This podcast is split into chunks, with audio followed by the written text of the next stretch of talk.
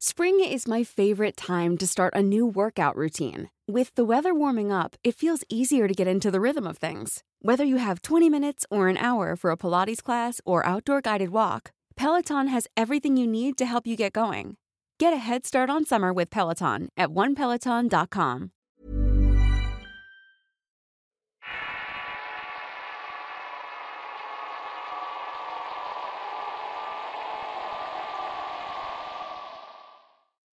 Esta historia inició cuando tenía 7 años. Un día fuimos a visitar a la familia en el estado de Michoacán a la localidad de Zitácuaro.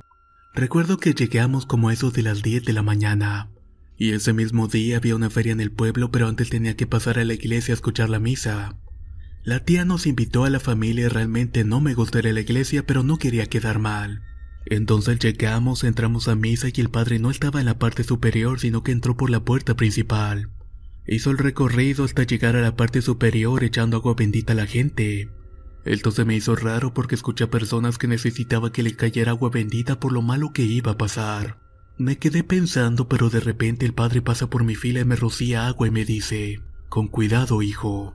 Esto me hizo temblar de miedo porque no sabía a qué se refería el padre ni las personas.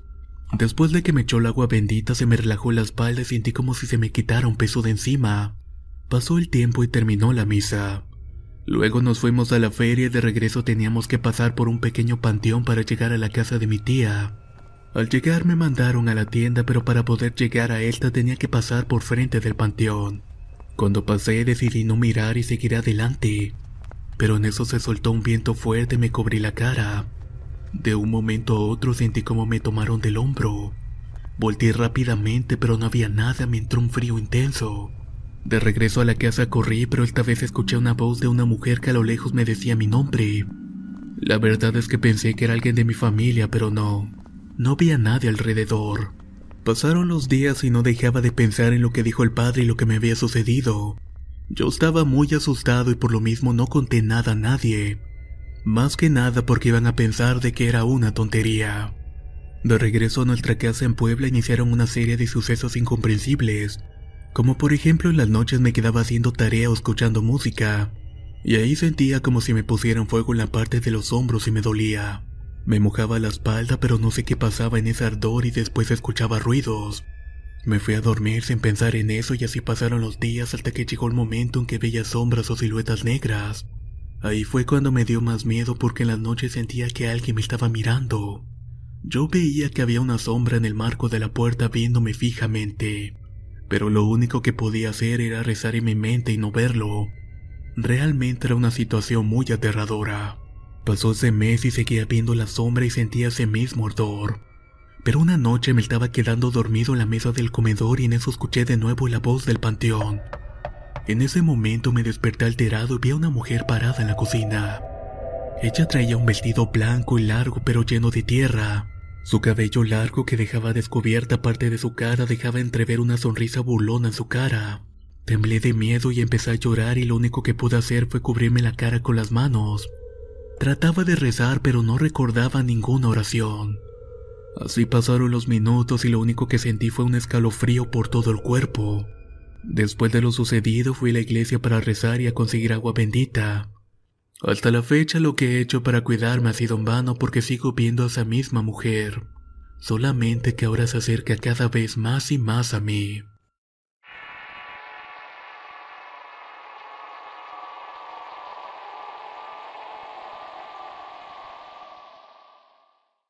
Soy de León, Guanajuato y tengo 19 años. Tiempo atrás nos fuimos a vivir a la colonia azteca ya que en la colonia que vivíamos había muchos conflictos. Al llegar a la casa nos sentíamos muy tranquilos de por fin tener nuestra casa propia. Todo iba muy bien hasta que llegó la noche. Cuando todos nos íbamos a acostar yo no podía dormir porque en el baño escuchaba que raspaba la puerta. Esto se oía claramente y muy fuerte. Yo pensé que mis papás irían a revisar pero al parecer ni ellos ni mi único hermano podían escuchar esto. Así que yo al ver que nadie se levantaba fui a ver qué era lo que estaba pasando. Cuando llegué al baño estaba abierto pero cuando antes de irme a acostar vi que este se encontraba cerrado. Esto me sacó mucho de onda y cuando iba a acostarme otra vez empecé a escuchar que mi hermano gritaba. Salí corriendo para ver qué era lo que había pasado, pero cuando llegué vi a mi hermano dormido. Al parecer nadie había escuchado nada puesto que no se despertaron. La verdad me asusté mucho por lo que cerré la puerta de mi cuarto con seguro y empecé a hablar con una amiga por Messenger. Ella me dijo que solo empezara a rezar y así lo hice. Pero al empezar a rezar la puerta de mi cuarto empezó a moverse como si estuviera haciendo mucho aire, y de nuevo nadie oía nada al parecer. Esto solo duró unos minutos y acabando de rezar las cosas volvieron a la normalidad. Sinceramente esa vez me asusté bastante, pero afortunadamente no ha vuelto a pasar. Aprovecho a enviar saludos de parte de Ricardo, su hermano César Alejandro, quien también escucha todas las noches los relatos del canal. Muchas gracias por escucharnos.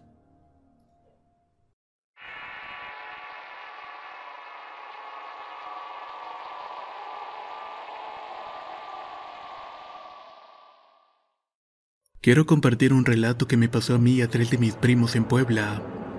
Era un día normal como cualquier otro. Yo iba a la misma preparatoria con mis primos y siempre nos íbamos juntos a la escuela. Un día ya de regreso a nuestras casas íbamos platicando que deberíamos hacer algo más. Ya saben, salir de nuestra zona de confort y aventurarnos en cosas de jóvenes. Seguíamos platicando de eso y planeando cosas y uno de mis primos llamado Jonathan decía, ¿y si nos metemos a la escuela en la noche? Mis demás primos y yo decíamos que podría ser algo muy emocionante, pero por otro lado recordábamos que había cámaras de seguridad en el interior de la escuela, por lo cual no era una buena idea. Miguel, otro de mis primos, proponía meternos a un cementerio por la noche, y esa idea a todos nos agradaba, pero después mi primo Arturo propuso algo mejor. Él dijo que mejor en la noche nos fuéramos al centro de la ciudad ya que hay muchos lugares que se veían muy tétricos de día, y que de noche podrían ser mucho peor. Y esa fue la idea que más nos gustó para hacer. Al día siguiente estábamos preparando todo lo necesario para ir. Cosas como gas pimienta, pistolas eléctricas por si alguien nos quería hacer daño. Y como medio de transporte los cuatro concordamos en que pagaríamos un Uber. Ese mismo día, ya como las 10.30 de la noche aproximadamente, nos encontramos en la casa de Jonathan. Ahí pedimos un Uber que nos llevaría directamente al Zócalo de Puebla. Aquí es ahora aún hay locales abiertos y gente pasando, así que decidimos esperar a más tarde para poder explorar. Conforme pasaba el tiempo las personas disminuían y todo se quedaba solo y frío. Ya como a la una de la mañana comenzamos a explorar las zonas del Zócalo. Íbamos bajando hacia el barrio de los sapos cuando se escuchaban pasos. Era como si alguien estuviera rascando la pared con unas uñas muy duras. Eso nos espantó bastante, pero después comenzamos a darle una explicación lógica. Decíamos entre nosotros que tal vez era un ave que estaba inquieta o un perro callejero, así como varias cosas más para tranquilizarnos. Seguimos caminando hasta llegar al Cinépolis de Boulevard y en este cine al lado hay una clínica del seguro, así que decidimos explorar ahí también. Nosotros íbamos caminando junto a la clínica y espiando a través de las ventanas, cuando de pronto Arturo se asomó en una de estas y se quedó pálido por lo que había visto. Él solo balbuceaba y se le dificultaba respirar y yo me asomé también en ese momento. Lo que vi me dejó helado. Ahí derecho se lograba ver a una mujer con medio rostro ensangrentado llorando desconsoladamente en la oscuridad. En ese momento retrocedí de la ventana horrorizado por ese hecho.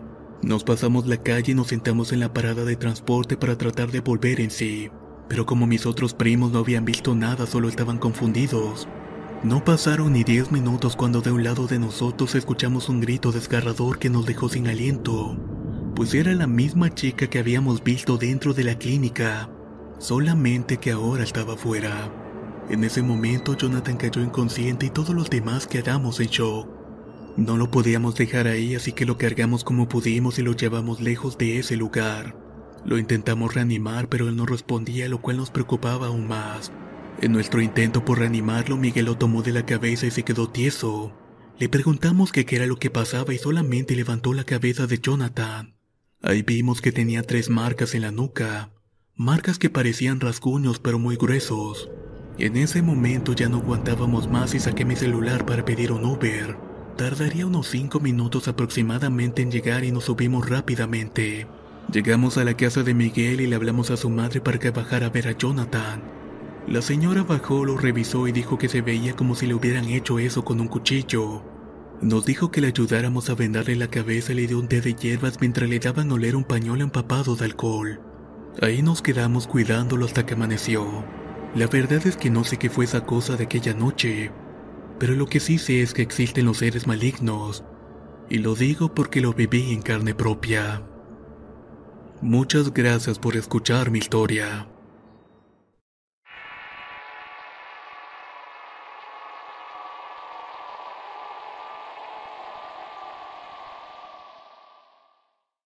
Mi nombre es Montserrat y soy del Estado de México. Mi historia paranormal comienza desde que era pequeña. Mi familia me cuenta que la primera palabra que dije fue Lupi y que a todo le decía así. Ellas pensaban que era porque estaba aprendiendo, pero en casa de mis abuelos me cuentan que me ponía a jugar con alguien debajo de las escaleras, justamente con una tal Lupi. Pensaban que como todo niño tenía un amigo imaginario, sobre todo porque mi tía tenía un amigo igual cuando era pequeña. Yo fui creciendo y seguía jugando con Lupe y aprendí a hablar bien ya que me costó mucho trabajo. Luego también aprendí a caminar. Entonces nos fuimos a vivir a otro lugar y dicen que yo aún seguía jugando con Lupe, pero que también había otras dos más, Mariana y Jessica. Me cuenta mi madre y mi abuela que yo decía que ella se había muerto y que Jessica era mala y que estaba toda quemada de la cara. Para ese entonces yo tenía tan solamente tres años. Mientras más crecía se iban yendo de la casa hasta que al final dejé de ver a Lupi. Conforme pasó el tiempo comencé a ver más cosas. Falleció mi abuelita y yo vi cómo se iba alejando de su tumba diciéndome adiós con la mano. Pero seguí viéndola en los rosarios e incluso en su velorio. Comencé a ver también a las personas cuando fallecían, sobre todo los veía en su funeral. Crecí y seguía viendo todo y en una ocasión estábamos en la autopista México-Querétaro, cuando de pronto pasaron unos en una moto Aproximadamente 30 minutos después empezó a haber un tráfico pesado. Todos se preguntaban qué era lo que había pasado, cuando de pronto vi a los dos muchachos de la moto agarrados de la mano y se veían quemados. Ya al avanzar un poco más vimos la moto toda calcinada. Continué viendo más cosas y en una ocasión estaba en la tienda y vi como un niño se atravesó la calle y lo atropellaron. Luego salió y se metió al instante de las galletas de la tienda donde estábamos. Incluso el señor de la tienda se enojó por lo que yo le dije a mi madre. En otras ocasiones veía gente muerta pero las veía bien sin ser feas. Solo las veía pasar pero algo me decía que esas personas ya estaban muertas. Así siguió mi vida hasta que en una ocasión los muertos como yo les digo, ya no me dejaban en paz. Ellos siempre me gritaban que los ayudara. Por todo esto me llevaron al psicólogo y me dijeron que eso era un don y que había la posibilidad de que me lo quitaran. Pero yo al final no quise y sigo aprendiendo a vivir con ello. Ya más grande me embaracé y las brujas no me dejaban de molestar, incluso me rasguñaban la panza. Lo último más fuerte que me ha pasado fue la muerte de mi madre. Yo me sentía muy confundida porque la vi en todo su funeral y en los rosarios. El shock que tenía de su muerte más verla era muy difícil para mí. Ahora mi bebé pienso que tiene lo mismo ya que comienza a hacer lo mismo que yo hacía cuando era una bebé. A pesar de que ya no me da tanto miedo la situación, existen cosas que aún me sacan demasiado de onda. Veo gente en sus funerales como se van alejando del panteón y los rosarios. De hecho, no puedo entrar a los panteones porque veo a la gente en sus tumbas. Y en el lado de los niños los veía jugando por todos lados. Al principio pensaba que eran los hijos de las que venden flores porque sentía feo que algunos lloraban sentaditos en sus tumbas. Voy a casa y veo lo que habita ahí y a veces me da mucho miedo porque no son cosas para nada buenas. Mi tío cree en la Santa Muerte y mi madre también creía en ella. Yo respeto todo eso, pero para mí siempre solamente será Dios. En la casa siempre la veía pasar y veía cómo se metían las veladoras que le ponían. En una ocasión estaba en la casa de mis tíos porque era su cumpleaños. Mi tía le tomó fotos y se veía una de ellas a la Santa Muerte detrás de mi tío. Ahí mi tía me preguntó, Monse, ¿a poco tú la ves aquí? En eso yo le dije que sí. Mi tío curioso me dijo, a ver, ¿en dónde está? Contesté que la vi detrás de él, pero cuando volteó a verla se había cambiado de lugar a donde le tenían con las velas. Ella estaba enojada porque yo la vi y le dije dónde estaba. Recuerdo que ese día me puse a llorar porque la santa estaba molesta porque yo la había visto. Habrá quien me crea y quien él no porque así pasa y yo ya estoy acostumbrada. Lo que sí les digo es que no es fácil tener un don así. Muchas gracias por escuchar mi historia.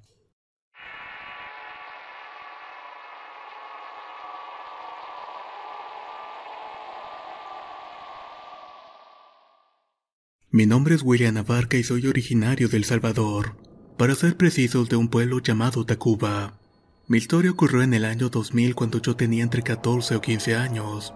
Una noche mientras esperaba a mi hermano mayor que estudiaba en Santa Ana se tardó más de lo normal. Él solía regresar como eso de las 8 o 9 de la noche, y pues dormíamos juntos en el mismo cuarto. Resultó que se quedó con un amigo ya que tenía que entregar un trabajo pero no llamó para avisar. Me quedé esperándolo hasta bien noche y al ver que no llegaba decidí acostarme.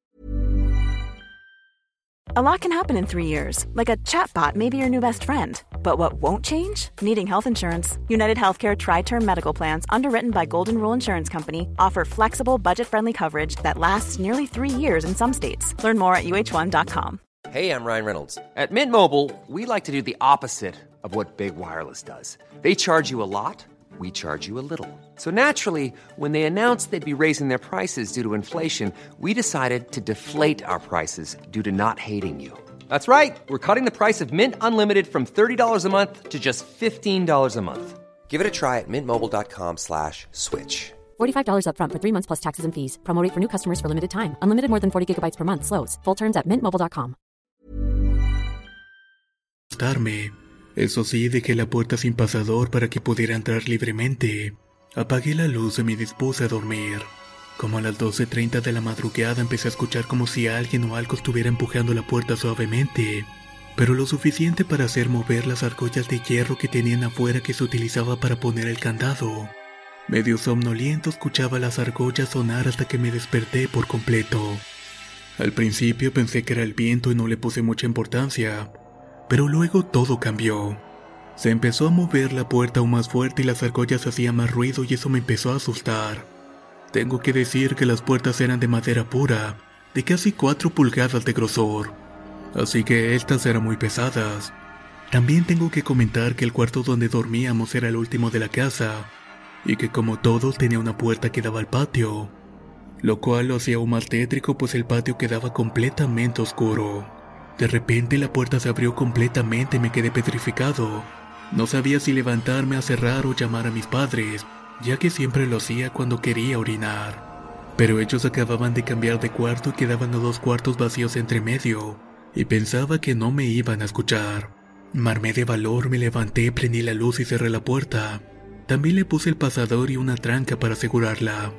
Me percaté que no había viento, lo cual incrementó mis dudas y mi miedo, ya que esa puerta había que levantarla y empujarla con fuerza para abrirla por completo, ya que normalmente se abría solamente hasta la mitad. Decidí apagar la luz y volver a dormir, pero me fue imposible, ya que seguía escuchando que la empujaban pero cada vez más fuerte. De repente ya no se escuchó más y me dije que al fin había terminado.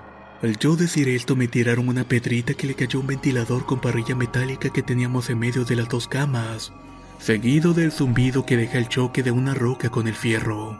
Decidí encender la luz y dejarla encendida hasta que amaneciera. En la mañana me dispuse a barrer el cuarto y a buscar esa piedra que golpeó el ventilador, pero por más que busqué no encontré absolutamente nada. Ese mismo día que mi hermano llegó le comenté lo sucedido. Él al escuchar esto decidió poner reflectores fuertes para alumbrar el patio. Hasta la fecha me pregunto qué fue todo eso. Sin embargo, el día siguiente me di cuenta que una viejita a la cual le regalaba flores y vivía a una cuadra de mi casa había muerto. Justamente ese día y a la misma hora que todo comenzó. Me pregunto si eso tuvo algo que ver. Muchas gracias por escuchar mi historia.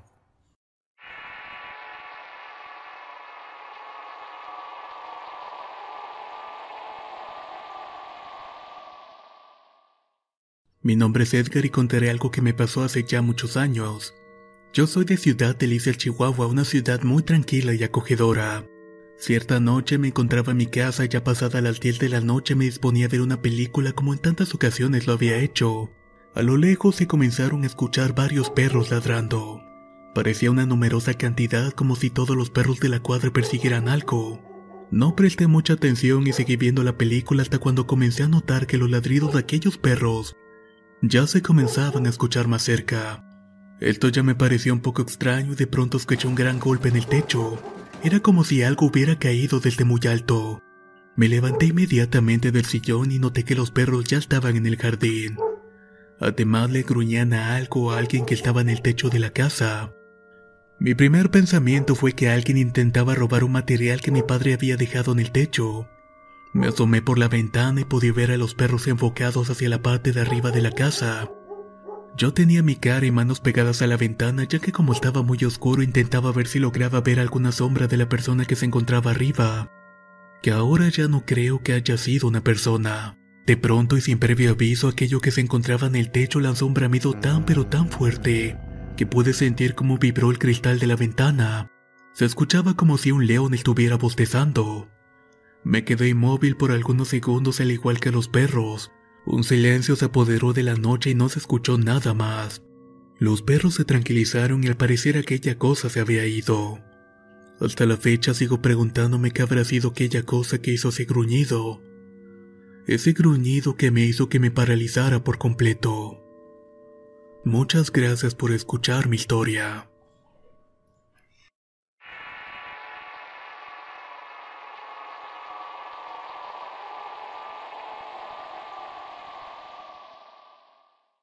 Soy Verónica y quiero contar un relato que le sucedió a mi padre. Resulta que hace años cuando aún no tenía coche, ni siquiera sabía manejar y él me hizo un favor de llevarme a mi lugar de trabajo. De vuelta a casa había un ex compañero de trabajo amigo suyo. El señor estaba triste y se miraba muy lastimado. Mi papá se orilló y comenzaron a hablar y platicaron unos momentos y mi padre lo invitó a desayunar pero el señor no accedió. Este le dijo que se tenía que ir pronto. Mi papá notó algo de sangre seca en la cara de su amigo, además de todo el camino iba cabizbajo. Y aunque pareció ponerse contento al verse, le dio un rotundo no a la oferta. Total que le pidió dejarlo en un pareja a unos cuantos metros. Después mi papá se fue pensativo que hace y se imaginó que su hijo, un drogadicto de 40 años, lo había vuelto a golpear. Él vivía a sus costillas y normalmente le robaba y siempre fue muy abusivo y agresivo. Esto pasó un día domingo y el lunes mi padre le preguntó a su jefe quién conocía a este hombre igual que mi padre de muchísimos años. Oye, ¿a quién crees que me encontré ayer? Al decirle el nombre del señor, el jefe de mi padre se puso blanco como papel y le dijo que era imposible, pues el fin de semana anterior él mismo había ido al velorio. Inclusive había ido con un compañero del trabajo. Casi de momento llegó otro empleado y enfrente de mi padre el jefe le preguntó, A ver, ¿dónde andábamos el viernes antepasado? Y el señor contestó que en el velorio de fulanito. Mi padre se imagina que quiso despedirse de él y cree que para que él supiera el motivo de su muerte. Pues tanto los tres, el jefe, el empleado y mi padre sospechaban que el hijo se había pasado en esa ocasión. Como dato curioso, en menos de un año el hijo murió de una sobredosis. Muchas gracias por escuchar mi historia.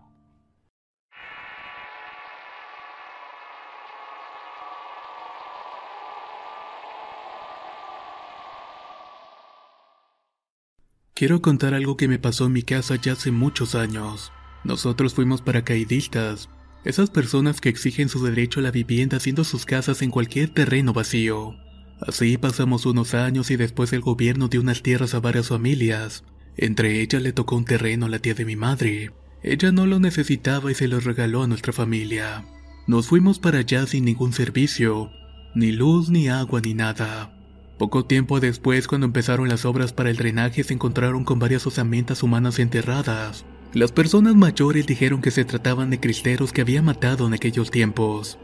El caso es que yo no sé si será por esos restos o por haberlos perturbado, pero en la casa pasan muchos hechos paranormales. Se mueven cosas, sombras, sonidos, pesadez ocasional.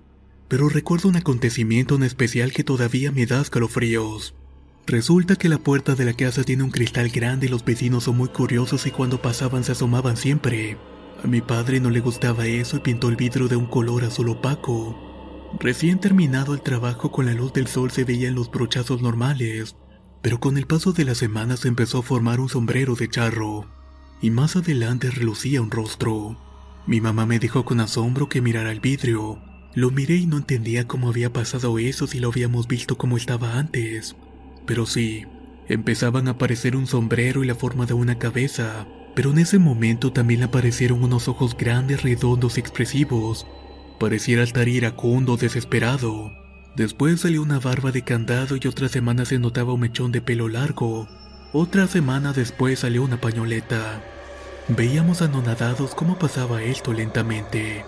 Hasta que una noche mi padre estaba tomando unas cervezas cuando llegó al punto de la embriaguez y se molestó por algo. Así que viene y cierra la puerta con llave.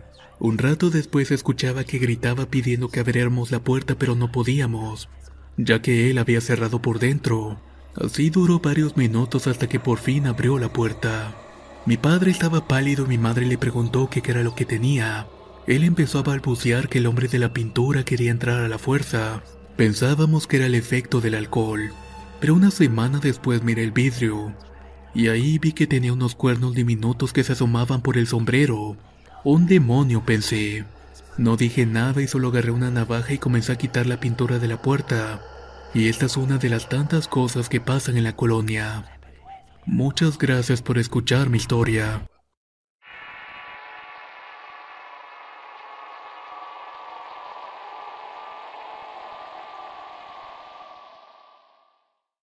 Mi nombre es Abigail y soy de Chilpancingo Guerrero. Esta historia me sucedió un sábado pasando las 12 de la noche recién llegando mi novia y yo al departamento.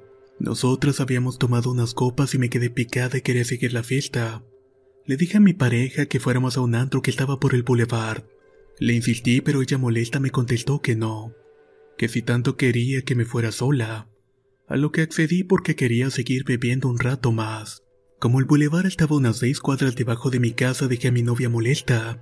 Tomé mis llaves, teléfono y cartera y empecé a caminar para ahorrármelo del taxi. Casi llegando al antro una cuadra antes había un callejón muy oscuro donde al pasar empecé a escuchar ruidos muy extraños. Era como si algo estuviera triturando huesos. Ese ruido tan extraño me llenó de curiosidad y acto seguido empecé a buscar de dónde provenía, ya que desafortunadamente no se veía nada. Cuando me empecé a acercar no podía creer lo que estaba viendo. Era un hombre con cara de perro con un hocico enorme que estaba devorando un perro, y se escuchaba claramente cómo tronaban los huesos. Yo me quedé impactada por ver esa escena y mi cuerpo se paralizó y se me erizó la piel. Cuando el hombre con cara de perro volteó a verme, mi instinto fue correr de vuelta al departamento. Yo sentía que corría y no avanzaba nada, pero atrás de mí solo escuchaba sus pasos y su respiración cada vez más cerca a la vez que escuchaba cómo seguía masticando los huesos de aquel pobre perro. No supe cómo abrí la primera puerta de los departamentos, pero lo siguiente que recuerdo es que ya estaba en la puerta del depa. Ya cuando abrí entré y caí desmayado de la impresión y del miedo. Al día siguiente mi pareja me preguntó qué era lo que había pasado, ya que al entrar me había desmayado y fue cuando le conté lo que pasó. Mi pareja contó que en el pasillo se escuchaba como que algo paseaba con mucha desesperación. También se escuchaba una respiración muy fuerte y el crujir de unos dientes. Por esto ella se llenó de miedo y estuvo toda la noche despierta en la habitación. Dice que cuando amaneció fue cuando por fin se dejaron de escuchar esos ruidos.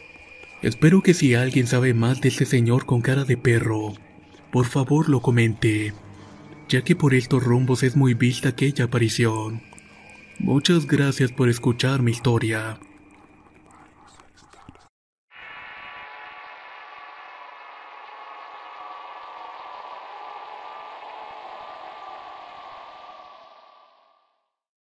Soy de un pueblo de Ecuador llamado Santo Domingo. De pequeño solía vivir con mi abuela en el campo. También solíamos levantarnos muy temprano a ordeñar las vacas en una finca en donde trabajábamos.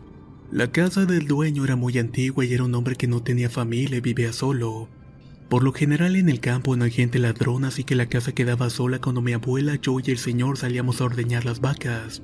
En ocasiones nos quedábamos a dormir en esa casa y a mí me tocaba el cuarto donde murió el papá de aquel señor. Una de las tantas noches unos ruidos me despertaron como eso de las 3 de la mañana. Se empezó a escuchar como que algo estuviera caminando por toda la casa.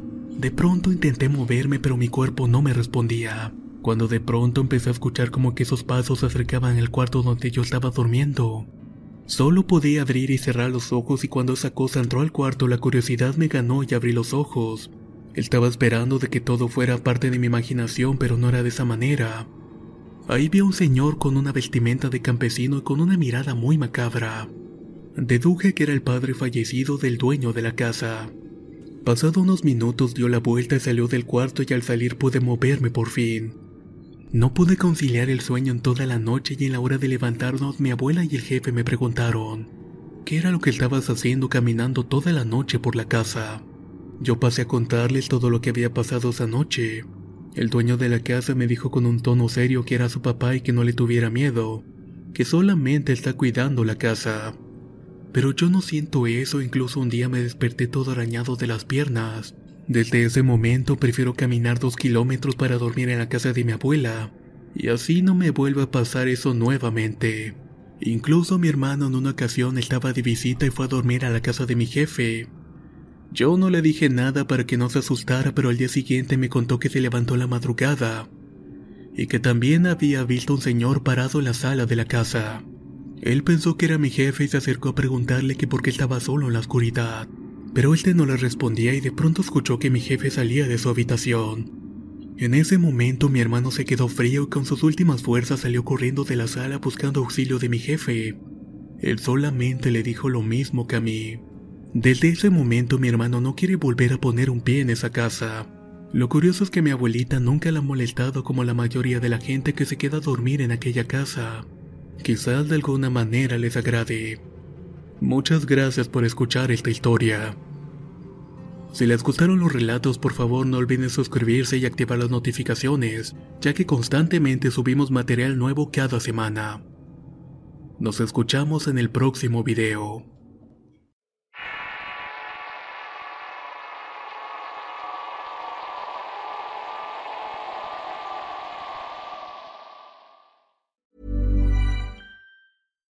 If you're looking for plump lips that last, you need to know about Juvederm lip fillers. With Juvederm Volbella XC and Juvederm Ultra XC, your lip look, whether it's subtle or bold, can last up to one full year with optimal treatment and no additional maintenance. Find a licensed specialist and see if it's right for you at juvederm.com today. That's J U V E D E R M.com. Add fullness to lips in adults over 21 with Juvederm Volbella XC or Juvederm Ultra XC. Do not use if you have severe allergies or a history of severe allergic reactions, or if you're allergic to lidocaine or the proteins used in Juvederm. Tell your doctor if you have a history of scarring or taking medicines that decrease the body's immune response or that can prolong bleeding. Common side effects include injection site redness, swelling, pain, tenderness, firmness, lumps, bumps, bruising, discoloration, or itching. As with all fillers, there's a rare risk of unintentional injection into a blood vessel, which can cause vision abnormalities, blindness, stroke, temporary scabs, or scarring. For full important safety information, visit juvederm.com. ¿No se merece tu familia lo mejor? Entonces, ¿por qué no los mejores huevos? Ahora, Egglands Best están disponibles en deliciosas opciones. Huevos clásicos, de gallina libre de jaula y orgánicos de Egglands, que ofrecen un sabor más delicioso y fresco de granja que le encantará a tu familia. En comparación con los huevos ordinarios, Egglands Best contiene la mejor nutrición como 6 veces más vitamina D, 10 veces más vitamina E y el doble de omega 3 y B12. Solo Egglands Best. Mejor sabor, mejor nutrición, mejores huevos. Visita egglandsbest.com para más información.